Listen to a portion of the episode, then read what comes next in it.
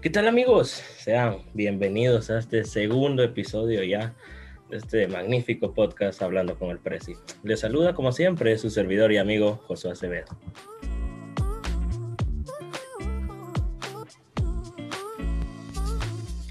El día de hoy me complace anunciarles que tendremos un invitado muy top, la verdad.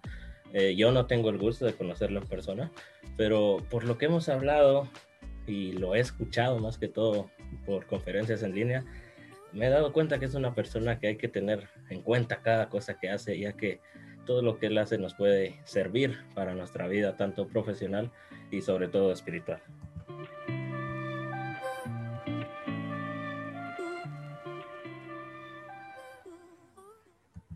El día de hoy me acompaña el joven y pastor Pablo Chavarría. Pablo, ¿qué tal? ¿Cómo estás? ¿Qué tal, Josué? Pues, qué buena introducción. la gente va a pensar qué eminencia la que está, está entrando en este podcast, pero no, pues aquí estamos para, para, compartir y... sí, no, no, me, me sonrojo aunque no me ves, pero, pero gracias, gracias. Excelente. Eh, antes de comenzar, como ya es costumbre acá, me gustaría que te presentaras con los que nos están escuchando. ¿Quién es Pablo Chavarría? Pues bueno, lo vamos a, poner sencillo. Eh, Pablo Chavarría es un pastor, es un padre, es hijo, eh, es un esposo. Tengo 26 años, 26 años ya. Este, ahí nos están persiguiendo, persiguiendo los 30. Y pues vamos ahí sacando adelante la vida. Trabajamos en una iglesia, en un ministerio de jóvenes, Abraham, y pues también tengo mi trabajo en unos viernes en una oficina, como muchos, y vamos avanzando de a poco. Excelente presentación. Y mencionabas varias cosas, varios puntos que más adelante iremos tocando. Antes, bueno, ya entrando acá en confianza, me gustaría que me digas, ¿hace cuánto vos sos pastor? Pues mira, ha sido un recorrido de, varios años ya. Ahorita en el, grupo donde estoy y es donde pues se me dio ese, ese nombre que te lleva mucho peso. Llevo cinco años, creo. Cinco años ya. Cinco o seis años más o menos. Este, no tengo el, número tan, tan fresco en la memoria, pero sí ya cinco años como mínimo en la Iglesia de Jesucristo es el Camino, específicamente con el grupo de jóvenes. Estudié en el seminario un tiempo, estuve ahí unos años, no concluí, pero estudié en el seminario CETECA, que está aquí en Guatemala, y pues ahí me preparé. Y antes de eso estuve trabajando en un colegio América Latina, que tal vez algunos ubican. Estuve dando pues ahí la clase de, Biblia, educación cristiana, como le quieran llamar. Y pues quiero que no, poco a poco Dios me ha ido mostrando ese camino y pues he abrazado esa, esa parte de mi vida. Muy buena respuesta. Me gustaría saber qué pasó por tu mente cuando estabas en la iglesia y te dicen, Pablo, ah, de hoy en adelante vas a ser pastor. ¿Qué, ¿Qué pasó por tu mente? ¿Qué pensaste? ¿Cómo te sentiste? Pues me hubiera gustado que hubiera sido así como la, como pintas, pero no necesariamente. Fíjate que realmente es una cuestión de que se fue dando poco a poco. Eh, creo que empezó, empezó tal vez, tenía unos 18 años, te cuento que eh, tal vez en un campamento, ahí fue la primera vez que sentí esta cuestión de, de querer servir en la iglesia. He estado toda la vida viendo a mi padre siendo pastor pero no era algo que yo deseara para mí, realmente no. Y de hecho, varias veces expresé así en, en la adolescencia que no, no, me interesaba para nada. Pero ahí sí que Dios tiene sus planes y después de un tiempo entre el seminario eh, me gustó y en la iglesia donde mi, mi padre estaba trabajando, ahí se me dio la oportunidad de empezar a servir como, como maestro en la enseñanza. y poco a poco pues se me fue dando el espacio y llegó un punto en donde ellos me empezaron a llamar pastor, pero no fue algo que, que se dio así un domingo, me llamaron para orar por mí, sino empecé a enseñar y, y de ellos salió usar ese nombre que no sé si, si lo lleno por completo. Desde mi ignorancia, te voy a decir que si ya pasaron cinco años y te siguen llamando pastor, algo, algo bueno estás haciendo desde mi punto de vista. Eh, vos mencionabas, eh, cuando yo era joven no quería involucrarme, más o menos. Ahora vos lideras jóvenes. Estamos tristemente viviendo una pandemia. Ahora, pues, los servicios, las enseñanzas se dan por medio de Zoom, eh, Facebook Live, YouTube, etc. Y no me dejarás mentir, no sé si lo mirabas cuando todavía podíamos ir a las iglesias, que muchos jóvenes iban como obligados porque los papás los llevaban y eran un oyente más, solo escuchaban las prédicas, se levantaban, se iban y nunca lo, lo aplicaban. Quiero saber, desde tu punto de vista como líder cristiano, cómo fue ese impacto de ahora tener que dar clases y enseñar desde casa? Pues mira, realmente estamos haciendo lo que se puede. Hoy, hoy leí un tweet eh, que realmente me gustó mucho eh, y, lo compartí ahí con varios amigos que, que, andan en las mismas. Y decía que llevamos un año lidiando con una nueva realidad y que realmente aunque hayamos ido a un seminario, nunca nos dieron una clase que se llamara pastoral en medio de pandemia y que no nos exijamos más de la cuenta, que sigamos aprendiendo, porque Dios llamó a las personas sabiendo a quién necesitaba en el momento que, que, esto se da. Entonces, realmente es, es, un mensaje de ánimo porque es, es complicado. Eh, no es lo mismo tener a la gente enfrente. Realmente yo, yo preferiría mucho, mucho más eh, tener a las personas con las que comparto.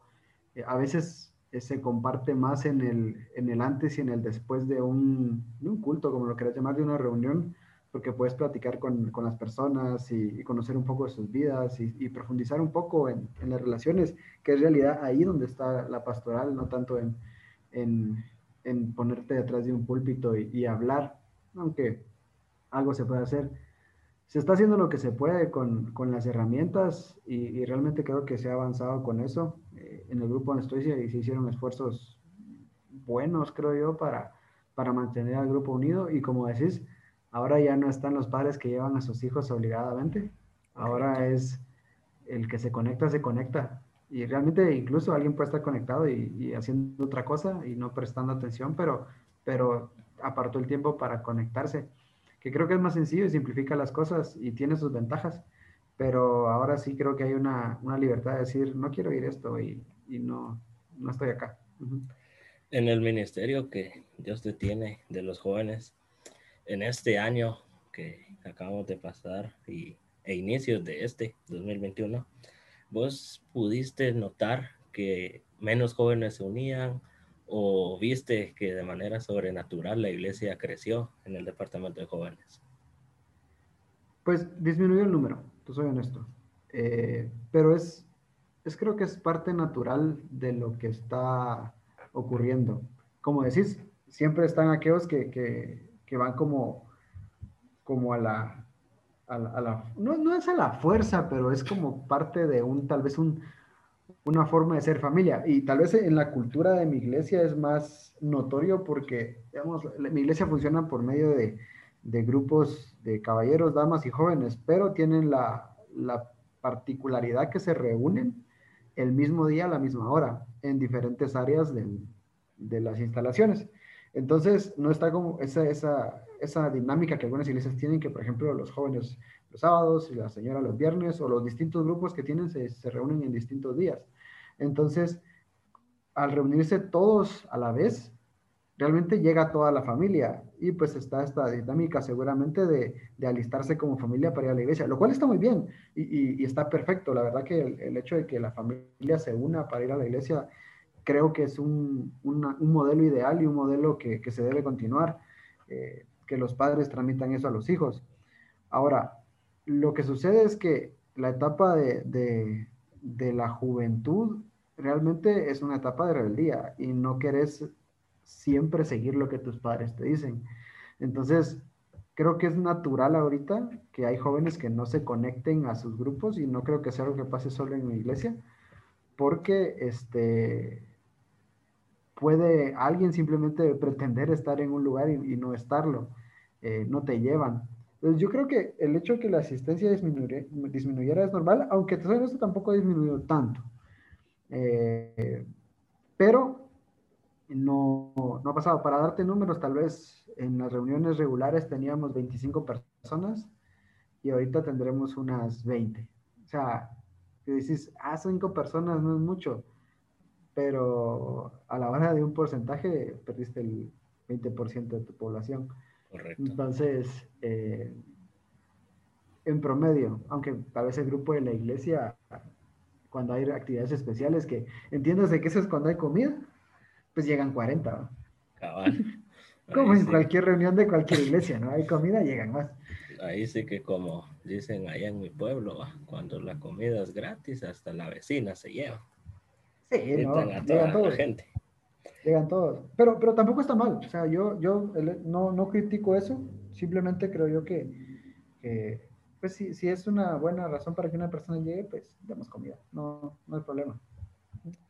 Excelente. Vos mencionabas algo que habías visto en Twitter.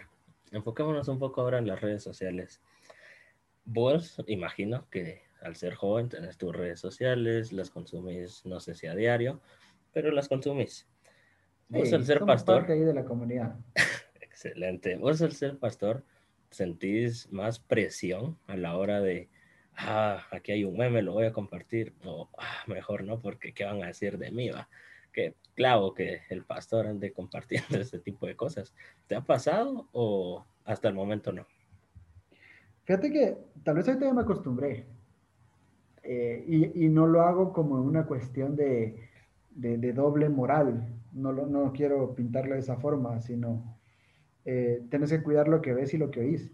Entonces, este, creo yo que no compartir ciertas cosas incluso de, de, mi vida. Creo que, creo que yo soy una persona que consume más de lo que publica.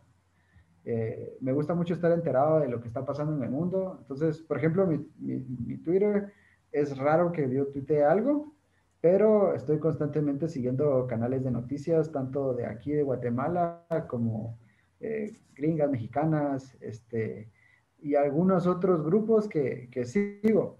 Y este, compartir cierto contenido, pues me cuido bastante. Probablemente si, si alguien se mete a ver en, en, mi Twitter o Facebook de cosas de años, porque nunca borro nada. Eso sí te digo, yo no, no, no voy a, a, la historia de las cosas porque no tengo esa costumbre de borrar cosas que me den vergüenza. Ahí estarán y en algún momento diré, ay, ¿por qué compartí eso? No tuve que hacerlo, pero pues también es un recordatorio de, pues lo hice cuando tenía, ¿qué? 19 años. Pues, pues sí, una, tenía otra mentalidad, está bien, o sea, no hay problema. Pero, pero sí, yo creo que es más por una cuestión de también de ejemplo, eh, el hecho de lo que estés compartiendo, estés viendo, eh, pero no tiene que ser solo apariencia, eh, es una cuestión de que tiene que ser de vida. Te doy un ejemplo, a mí me gusta bastante el, el humor, la comedia. Creo yo que en la comedia eh, se necesita mucha inteligencia para hacer comedia buena. O sea, sacar una risa y armar un chiste es, es difícil. Eh, y hay muchas cuestiones de comedia, incluso podcasts de comedia que sigo, que tal vez pueden rozar lo irreverente porque está este humor negro a veces pesado, yo digo, no me debería estar riendo de esto, pero me da risa, pero tal vez no lo voy a compartir porque puede darse a malos entendidos, pero es comedia, el objetivo es hacer un chiste y a veces hay, hay, hay cosas escondidas. Te voy a dar un ejemplo. Hay un comediante, se me fue el nombre ahorita, un comediante gringo, eh, que está haciendo su, su, su número de stand-up, está ahí, y está, haciendo un chiste sobre la pedofilia. Y está hablando de, de cómo los pedófilos, eh, bueno, eh, comienza el chiste hablando de, de un chocolate y dice, bueno, imagínense que tienes un chocolate y, te gusta mucho ese chocolate y querés ese chocolate, pero si tocas el chocolate te mandan a la cárcel. Y Y toda la audiencia, pues toda la audiencia que está ahí dice, pues sí, no tocaría el chocolate ni el loco. Y de repente gira y dice, es que a los pedófilos les ha de gustar tanto los niños porque con esa lógica, sabiendo lo que les pasa, aún van por ellos. Y la gente se ríe. Obviamente él, lo cuenta de forma chistosa, pero la reflexión que está haciendo sobre eso es exponiendo un tema que a la gente no le gusta hablarlo, trayéndolo a la palestra de forma inteligente y hablando sobre eso y causando una risa. Y no justificando a la persona que lo hace, pero diciendo, o sea, realmente estas personas que caen en esto tienen un problema en su mente porque sabiendo las consecuencias no lo miden y van y lo hacen. O sea, de verdad hay algo mal en ellos. Entonces, pero lo hace a través de la comedia. Entonces digo yo, el tema es tabú y alguien que tenga una mente muy cerrada, a medio chiste se sale porque este está hablando cosas muy, muy fuertes, pero es inteligente a la hora de hacerla. Entonces, ese tipo de cosas a mí me gustan mucho, pero entiendo que hay gente que lo puede malentender y a veces no se pueden compartir. Lo que acabas de decir, tenés toda la razón, yo creo que todos tenemos nuestro lado oscuro en las redes sociales, que compartíamos cosas sin imaginarnos que en el futuro todavía seguirán existiendo las redes sociales y todos se podrán dar cuenta. Y lo que mencionabas de la comedia, puchica, los comediantes que te arman así chistes de la nada, vos les decís una palabra y te arman un chiste, su inteligencia sin ninguna duda es muy alta a comparación de nosotros que somos simples mortales. Y la eh, tienen difícil, la tienen difícil porque como estamos en, en, la cultura de la cancelación y de, y de, de, que todo el mundo se ofende por todo, realmente es más difícil para ellos, porque ahora no se pueden burlar de nada. No puedes hacer un chiste de mujeres, no puedes hacer un chiste de gays, no puedes hacer un chiste de, de gordos, no, porque de todo es como alguien se va a ofender. Pero es que es, es, es, comedia, o sea, la idea es tal vez exagerar un estereotipo. Eh, he visto comediantes disculparse porque tenían un su número en donde imitaban a un latino y, y, los latinos, o sea, para imitar al latino y hacer saber que su personaje es latino, hacen el acento así como el inglés, como hablamos los latinos el inglés, no, no lo hablamos perfecto, algunos. Pero habrá algún guatemalteco de tercera generación en Estados Unidos que es guatemalteco, pero habla perfecto inglés porque nació y creció allá. Entonces dice, no, por eso representa más latinos porque nosotros no hablamos todos así. Entonces algunos se han tenido que disculpar por eso, pero es un chiste, es comedia. Entonces yo creo que la tienen más difícil y tienen que ser aún más inteligentes. Pero, pero sí, la parte de las redes sociales es, es, es complicada llevarla, pero eh, hay que ser inteligentes con qué miras, qué ves, qué compartes.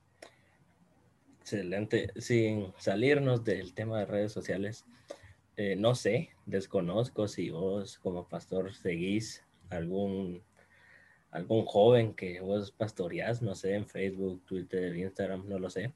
Pero, la mayoría, al menos desde sí lo la mayoría. Sí, a la mayoría sí lo sigo. ¿Y no te ha pasado alguna vez que vos estás viendo eh, Instagram, digamos, estás viendo y que de la nada miras una historia del hermanito Juan Pueblo que compartió algo que vos decís, puchica, ¿por qué está compartiendo estas cosas? Obviamente no tiene que ser eh, malo como tal, va, pero eh, ese humor negro, cosas así que vos digas, este tipo no está reflejando el testimonio. ¿Te ha pasado alguna vez o? Sí, sí ha pasado. Este, hay, hay situaciones que, que uno ve cosas que dicen, ah, bueno, ni modo. Pero hay que entender, o sea, yo, yo trato de ponerlo mucho en, en, los zapatos, por ejemplo, si es una persona de mi iglesia o de mi grupo, que, o de este grupo de jóvenes donde eh, pues, es un muchacho de 16 años que compartió un meme en doble sentido, que le causó gracia y lo comparte en su inmadurez. Hay que entender que es una persona de 16 años. O sea, no, el que lo juzga es Dios y yo lo veo y digo, bueno, esto le causa gracia ahora, pero es una persona inmadura, no le puedo pedir madurez absoluta. Entonces, este, el, ir como pegando bibliazos en las redes sociales, que, creo que algunos, no, no, sé si todavía, pero algunas personas también lo tratan de hacer, este, es, es incorrecto, o sea, no, no está bien. creo que hay, que hay que entender la etapa de la vida de las personas y encontrar la forma de hacerle ver que tal vez no está, no está ideal lo que está, lo que publicando. Pero eh, Creo que, creo que no, no, no me ha pasado tan seguido. No me ha pasado tan seguido. Tal vez cuestiones del lenguaje sí. Alguien lo acaba de dejar la novia y comienza a publicar un montón de cosas tristes y, un montón de cosas tal vez con malas palabras y todo. Y uno dice, ¿por qué publica esto así? Cabal. Pero entendés el contexto y decís, ok, algo le está pasando, más hay, algo de fondo ahí, ¿no? Entonces, ¿qué es lo que vale la pena ver y no tanto la acción que está haciendo? Aunque esté mal, pues hay que ir a algo de fondo, muchas veces. Yo creo que todos, bueno, el mundo exterior que no son cristianos, muchas veces creen que los cristianos no nos ponemos tristes, va, o, o que solo en la iglesia pasamos y nosotros al fin y al cabo somos humanos. Lo que pasa es que cuando nos pasa X situación, eh, algunos se ponen a escuchar música triste, otros le entran a la bebida y nosotros oramos, ¿va? Son diferentes, es el mismo problema con diferentes soluciones, así lo veo yo.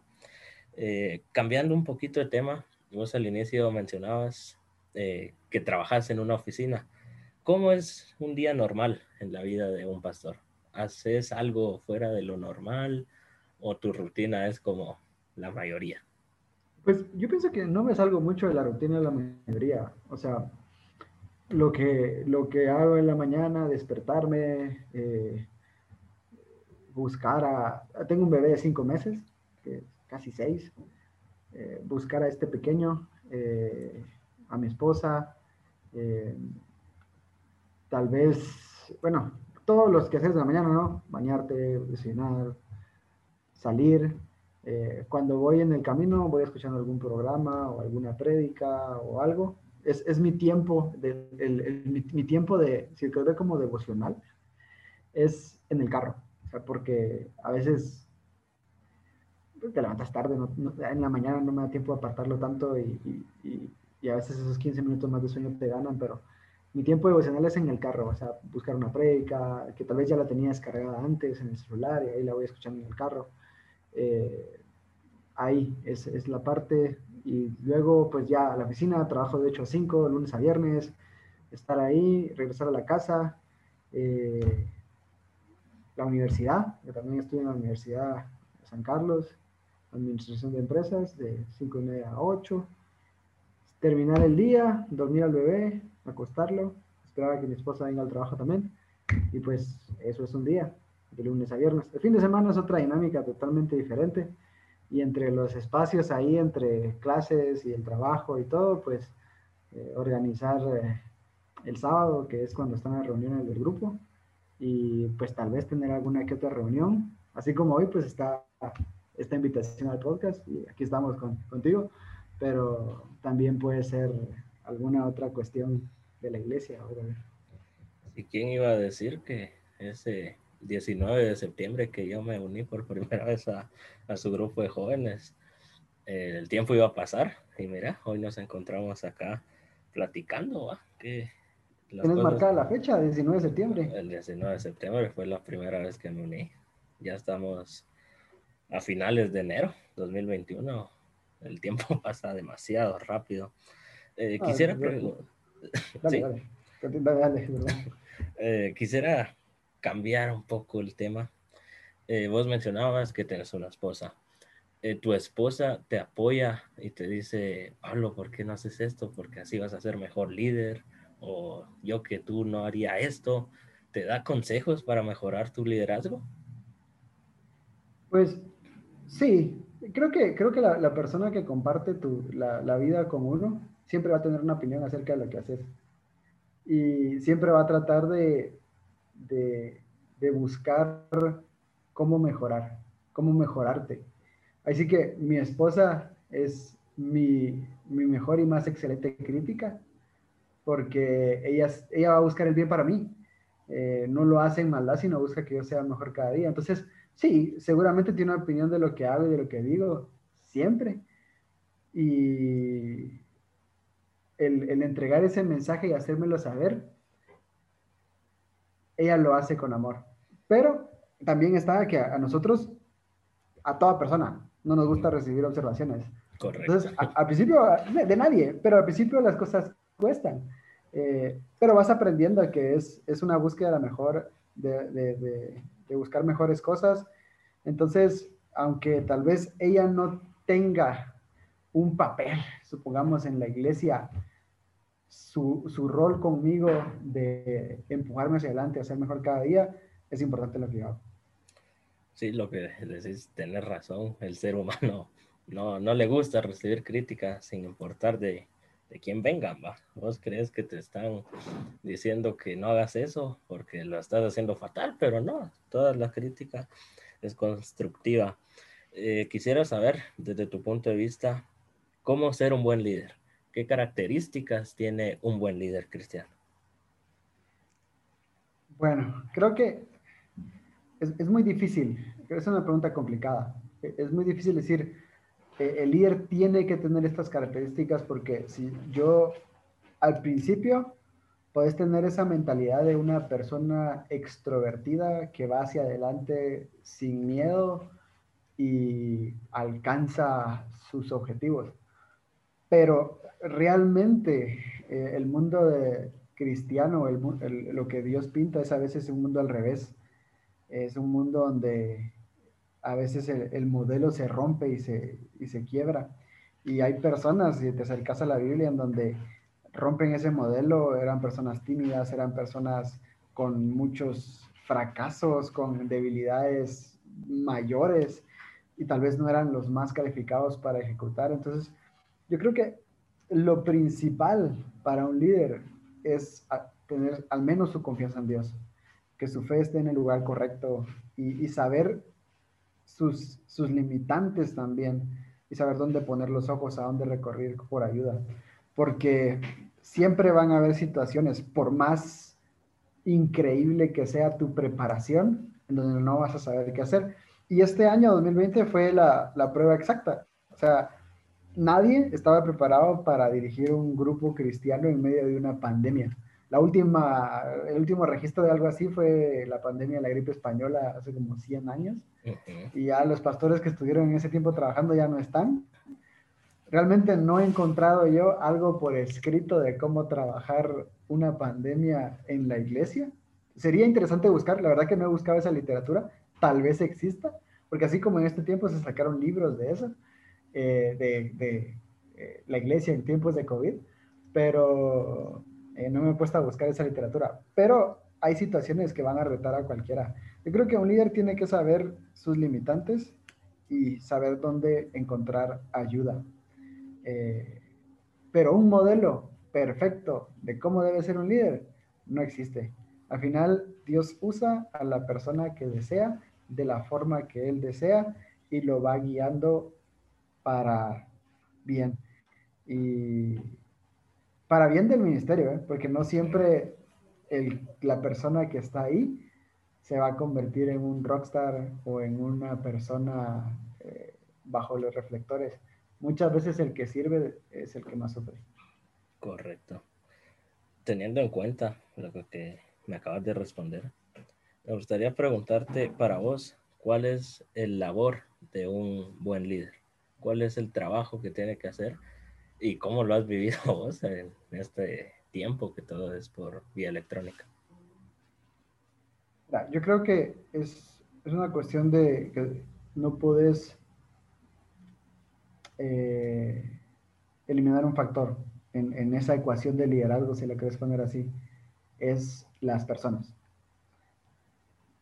Es un, es un se lo puede decir, es un, es un trabajo donde tu, tu jefe es Dios y a él le respondes y le entregas cuentas, pero trabajas con personas que tienen sus fortalezas y debilidades, sus pros y sus contras, sus buenos días, sus pésimos días y los peores días, y cometen errores si se equivocan, al igual que uno que está liderándolos, porque tampoco uno está exento de, de equivocarse y a veces uno es el que más se equivoca.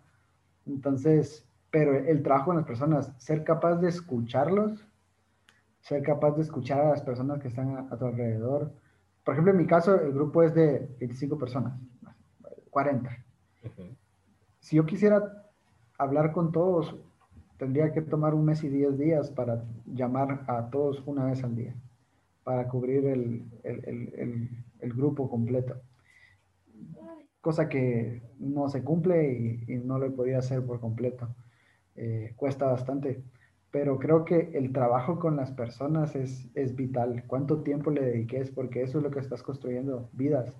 Y más en el liderazgo cristiano, porque en cualquier tipo de liderazgo guías gente, trabajas con personas. Puede ser en una empresa, puede ser en, en el deporte, o sea, guías personas que, que, un día van a tener muchas ganas de, de, comerse el mundo y otro día eh, se sienten miserables y en el suelo. Entonces, este, entender esa dinámica, entender a las personas, saber escucharlas, eh, saber ver más allá de lo, de lo que te están diciendo, de lo que te están hablando, eh, que hay realmente en el corazón. Creo que es algo que también Dios te ayuda a discernir, pero eso, que nunca se le olvide a un líder cristiano que está trabajando con personas que son más importantes incluso que los programas, porque muchos pastores eh, se enfocan en, los programas, en las actividades y olvidan a las personas, pero al final las personas son lo, con lo que Dios trabaja.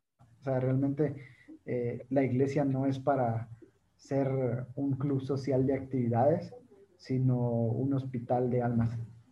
Correcto, lo que acabas de decir lo explicaste claro. Creo que a más de alguno a lo mejor necesitaba escuchar eso, porque muchas veces Dios usa a las personas que menos te imaginas para que te hablen, pero finalmente te termina hablando. Eh, vos tocaste un tema que tenés toda la razón, que en todos lados hay líderes, y eso es una realidad. En el trabajo, en los equipos de fútbol, deportes, política, etcétera, etcétera. Y en el mundo, de todos esos líderes, hay varios líderes incluso que son malos, que hacen mal su trabajo. Ahora pasemos eso a la iglesia. ¿Vos crees que hay líderes cristianos que hacen mal su labor? Sí, tiene, tiene que haber. no, no.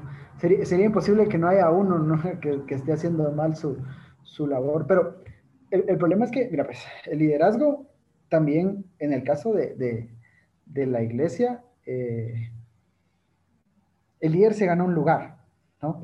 O sea, no existe líder si no hay quien lo siga, porque si no, no, estás liderando a nadie. Entonces, eh, por ejemplo, un artista musical, puede ser cristiano o no, cualquiera él tiene su voz y, se gana el derecho de hablar y ser escuchado por su éxito.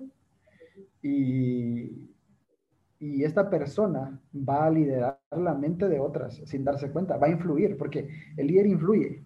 Y eso, es, tal vez es una, una palabra clave, influencia, influencia. La influencia que puedes causar en otros. Y para bien o para mal, tal vez muchos pastores han, con su influencia, han dañado el corazón de otras personas. Seguro, seguro que sí. Y, seguramente hay muchos corazones por ahí que están heridos por lo que le dijo un pastor, por lo que le dijo un líder de jóvenes, por lo que le dijo un anciano de una iglesia, por lo que le dijo un líder de célula. Entonces, eh, seguramente hay, mucho de eso caminando, hay muchas de estas personas caminando por ahí. Y si regresamos a las redes sociales, hay mucho hate para la iglesia, porque a veces muchos líderes han cometido errores a la hora de tratar con las personas eh, y no tener en mente lo que Jesús dijo, que el amor va adelante, ¿no? Que eh, tenemos que amar a los demás como a nosotros mismos. Y ese amor que, que Dios nos mostró es, es, lo que tenemos que tener presente, incluso para conversaciones difíciles o situaciones incómodas. El amor que nosotros mostramos va adelante siempre, incluso para decir cosas que pueden herir, tiene que ir con amor, ¿no? Correcto. Eh, ya estamos, ya pasamos el Ecuador de la entrevista. Estamos llegando, no al final, quedan un par de preguntas, pero me, me gustaría preguntarte en tu trayectoria de cinco años, ¿en algún momento has dudado de tu liderazgo? Oh, sí, por supuesto. Y eso que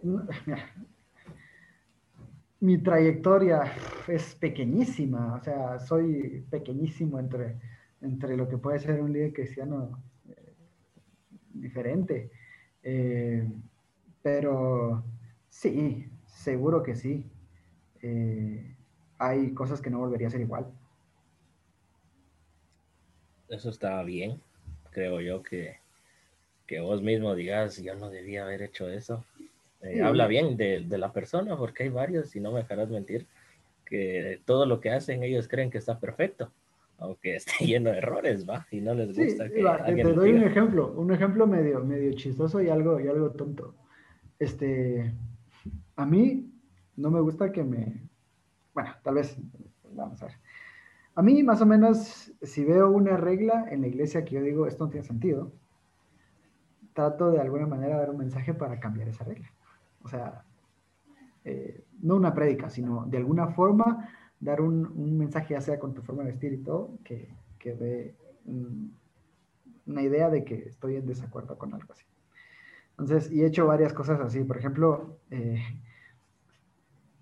hemos abrazado en la iglesia evangélica la idea que llevar crucifijos o, cruces es muy católico, ¿no? Entonces, eh, nadie en la iglesia evangélica regularmente carga una cruz en el cuello. Correcto. Pero yo fui a un campo de misioneros y estaba de traductor para un grupo que vino a hacer unas jornadas médicas en Zacapa y estaba con ellos. Y eh, una de las manualidades fue hacer una cruz de madera y un collar. Y me gustó lo que hice y lo empecé a usar. Pero cada vez que llegaba a la iglesia me decían, ay, ¿por qué carga la cruz? La cruz no tenía un Jesús crucificado, era una crucecita que yo mismo había hecho con mis manos, de madera, súper simple. Entonces, por el hecho de, de, que ya me habían dicho que, que se miraba raro, la usaba más, o sea, predicaba con mi crucecita. Pero era un problema innecesario, o sea, yo estaba generando tal vez molestia en la gente de forma innecesaria, tal vez en mi madurez. Hubo otra vez en que yo sé que en mi iglesia, cuando alguien se sube a predicar un domingo principalmente, quieren que vaya de traje, cotata y todo el asunto. Eh, pero ah, era una actividad de jóvenes y dije yo, voy a ir con jeans y unos chapulines. Me puse un blazer negro, o sea, no me miraba mal, ni sucio, ni nada miraba bien, pero casual. Ajá, pero casual. O sea, en chapulines blancos, nítidos, un, jeans negro, un blazer. Pero mucha gente perdió interés en lo que yo iba a decir porque desde que me subí les causó un, un bloqueo por la ropa que yo iba puesto. Que está mal, sí, pero tampoco está bien que yo utilice ese tipo de cosas y impida que una persona se lleve un mensaje bueno por, por querer yo mi mensaje tal vez en mi orgullo, ¿no? Entonces, hay ese, ese tipo de cosas no las volvería a hacer. O sea, o diría yo, ¿por qué te metiste esta pelea? Era súper innecesario. Había otras formas de educar a la gente en esto.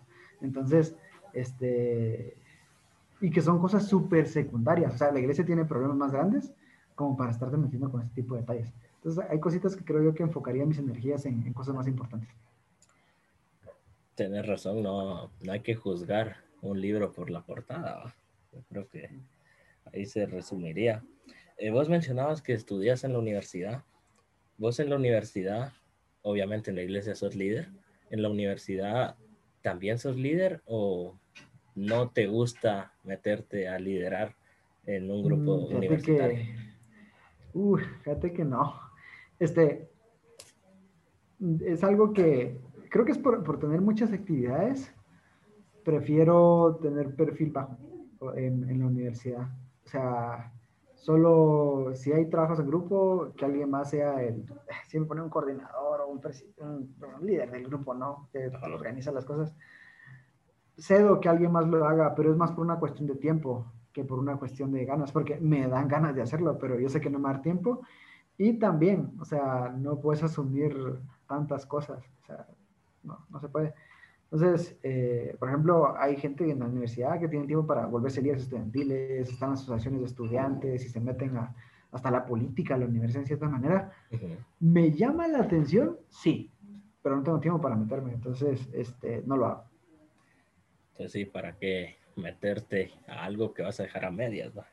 Sí, no lo voy a hacer bien. Eh, tengo, mis intereses están en otro lado ahorita. O sea, me casé hace un año, mi interés está en mi bebé, mi interés está en mi esposa, mi interés está en la casa y no puedo tomar más cosas. Hoy sí, ya para comenzar a cerrar este saco en este buen tiempo. Yo te soy sincero, yo me la estoy pasando bien y espero que lo que nos estén escuchando también se la pasen bien y les quede una reflexión. Eh, me gustaría que le dieras un mensaje, eh, ya sea jóvenes o adultos, que probablemente estén escuchando esto y en su corazón esté el anhelo de servirle a Dios, eh, ya sea siendo pastor, siendo líder en sus iglesias de, de, alabanza, de jóvenes, no sé. ¿Qué mensaje le podrías dar a esas personas que quieren comenzar a liderar? Que observen a los que ya están en la posición donde ellos quieren estar, no para arrebatarles el puesto, sino para sacar lo mejor de las personas que ya lo están haciendo con excelencia.